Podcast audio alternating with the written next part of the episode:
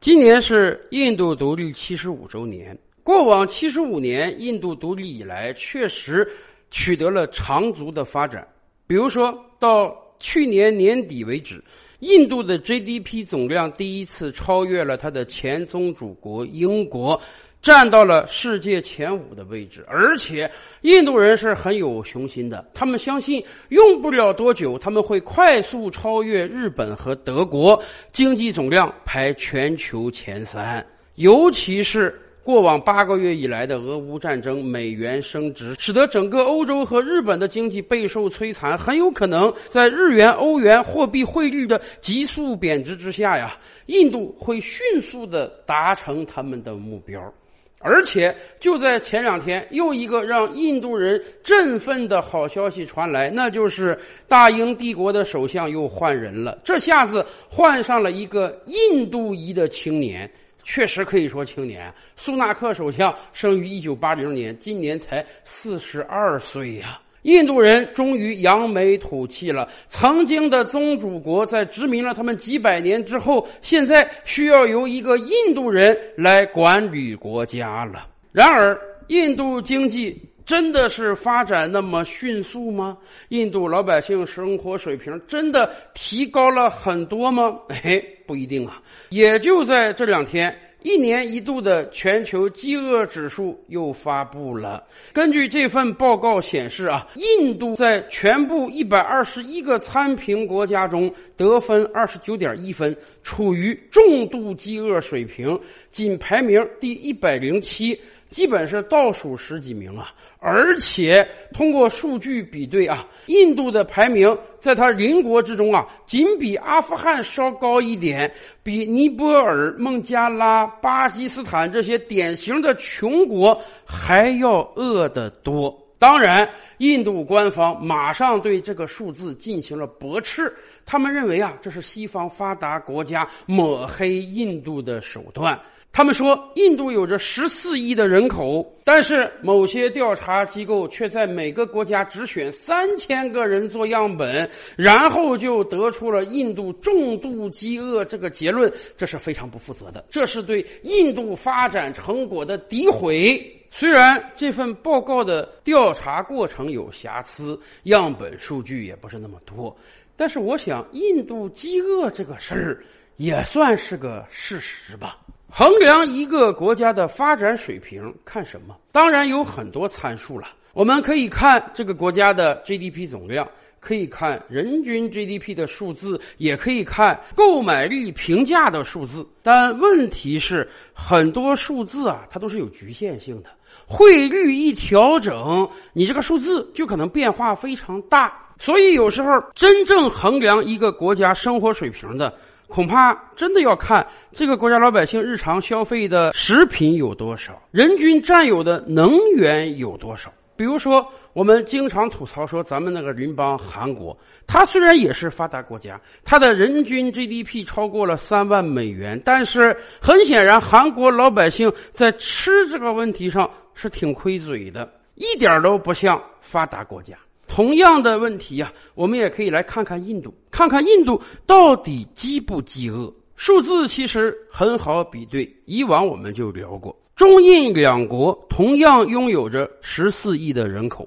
从土地的自然条件上看呢，印度的领土面积大概只有我国的三分之一，但是由于大量的领土处于亚热带地区，雨水丰沛，所以印度的耕地面积。比我国多呀！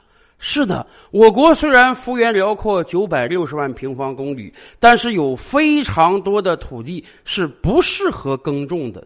因此，这些年来，我们非常重视十八亿亩耕地红线。不管城市的边际如何扩展，我们都要守住这条耕地红线，以便让十四亿中国老百姓可以解决掉主粮的自给自足。这是一个大国必须有的国家安全考量。那么，印度呢？中印两国同样有着十四亿的人口，印度的农业人口数量比我国多得多呀。我国今天。城镇化率大概有百分之七十了。但是大家可以到广大的乡村看一看，还有多少年轻人留在农村？广大农村只剩下垂垂老矣的老年人和为数不多的留守儿童了。我国今天真正从事农业的人口数量是非常少的。要知道，也就在几十年前吧，我们还十亿人口、八亿农民呢。现在恐怕农业占全部就业人口的数量连百分之十都没有了。然而，印度不是这样啊！印度还是有大量的农民被拴在了土地上，要靠自己的辛勤劳作才能打出粮食来。印度从事农业的人口数量远远多于我国，印度的耕地量也比我国多得多。然而，印度的粮食产量连我国的一半都没有。印度每一年的粮食产量啊，大概是六千亿斤左右，而过去十年，我国每年的粮食产量超过一万三千亿斤，我们是印度的两倍多呀。耕地面积比我们大，从事农业人口比我们多，然而产出的粮食只有我们一半这还不算完啊！咱们每年生产出那么多的粮食，我们自己不够吃。我们每年还大量的从海外进口，我们不光进口大豆、大米这些农产品，我们还进口大量的畜牧产品，什么牛肉啊、羊肉啊，甚至猪肉。我们还进口大量的海产品，我们还进口大量的新鲜水果。是的，我们在吃这个问题上，这些年来是大量进口的。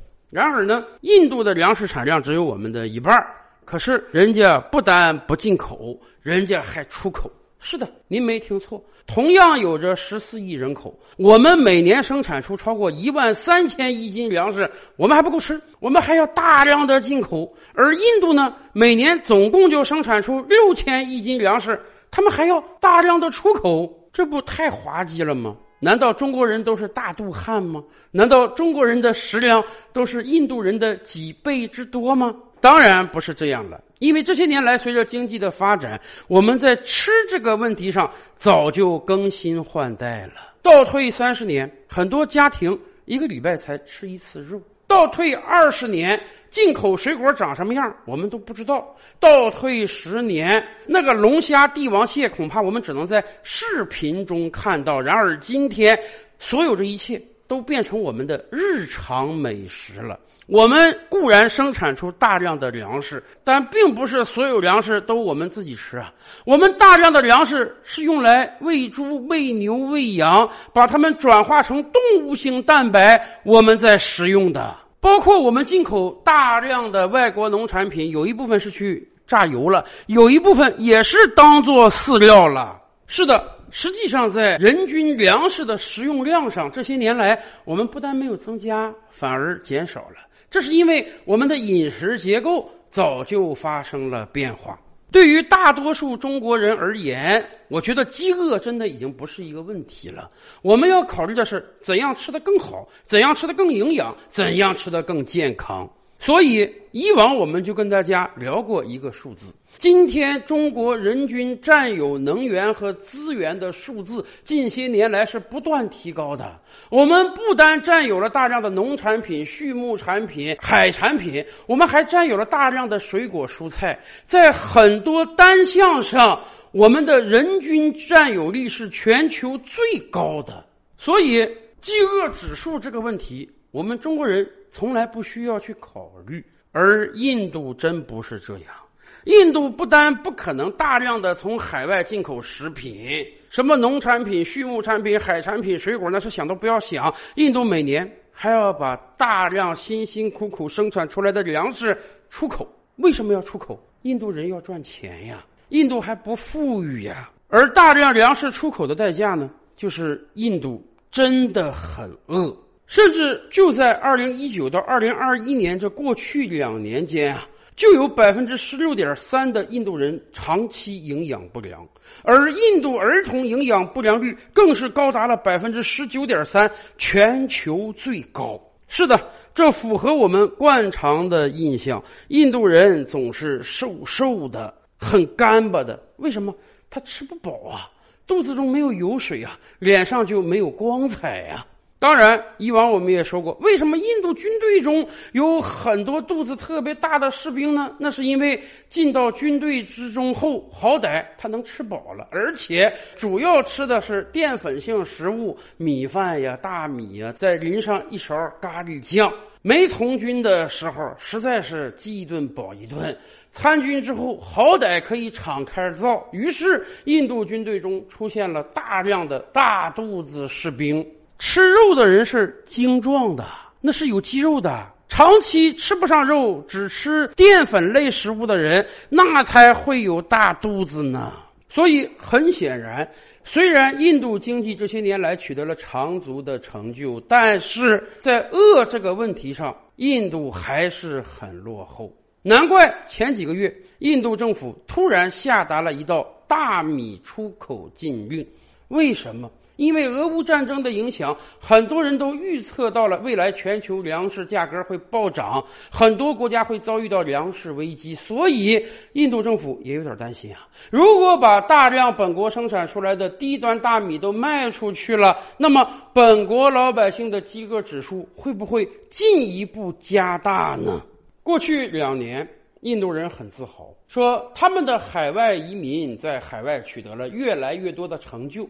美国硅谷高科技公司的 CEO 几乎被印度人垄断了。美国副总统是印度裔，今天连英国首相都是印度裔了。所以，印度很骄傲地说，他们有着非常聪明的头脑，他们能在政商两界引领西方世界。但是反过来想，印度十四亿人口中，今天还有几亿人挣扎在贫困线上。印度比它周边那些孟加拉国、巴基斯坦这些贫国弱国小国还要饿得多。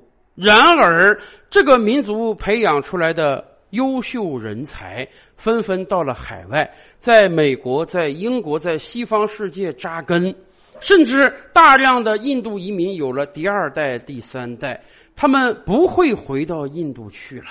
他们会接受完整的西方式教育，然后用他们的聪明才智服务于西方世界。硅谷的 CEO 们固然大量是印度人，但是他们已经不是印度人了，他们是印度裔了。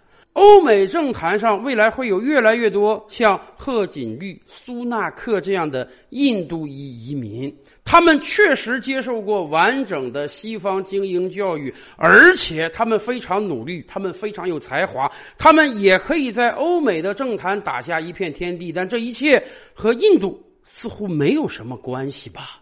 而且每一年，印度还会有大量的优秀人才。去往美国，去往英国留学，这些优秀人才，他们的梦想就是不但要在美国留学，而且要在美国扎根下来。毕业之后找到一份好工作，把自己的第二代、第三代也留在美国，接受美国的教育，成为美国的主人。但这一切似乎和印度没什么关系了吧？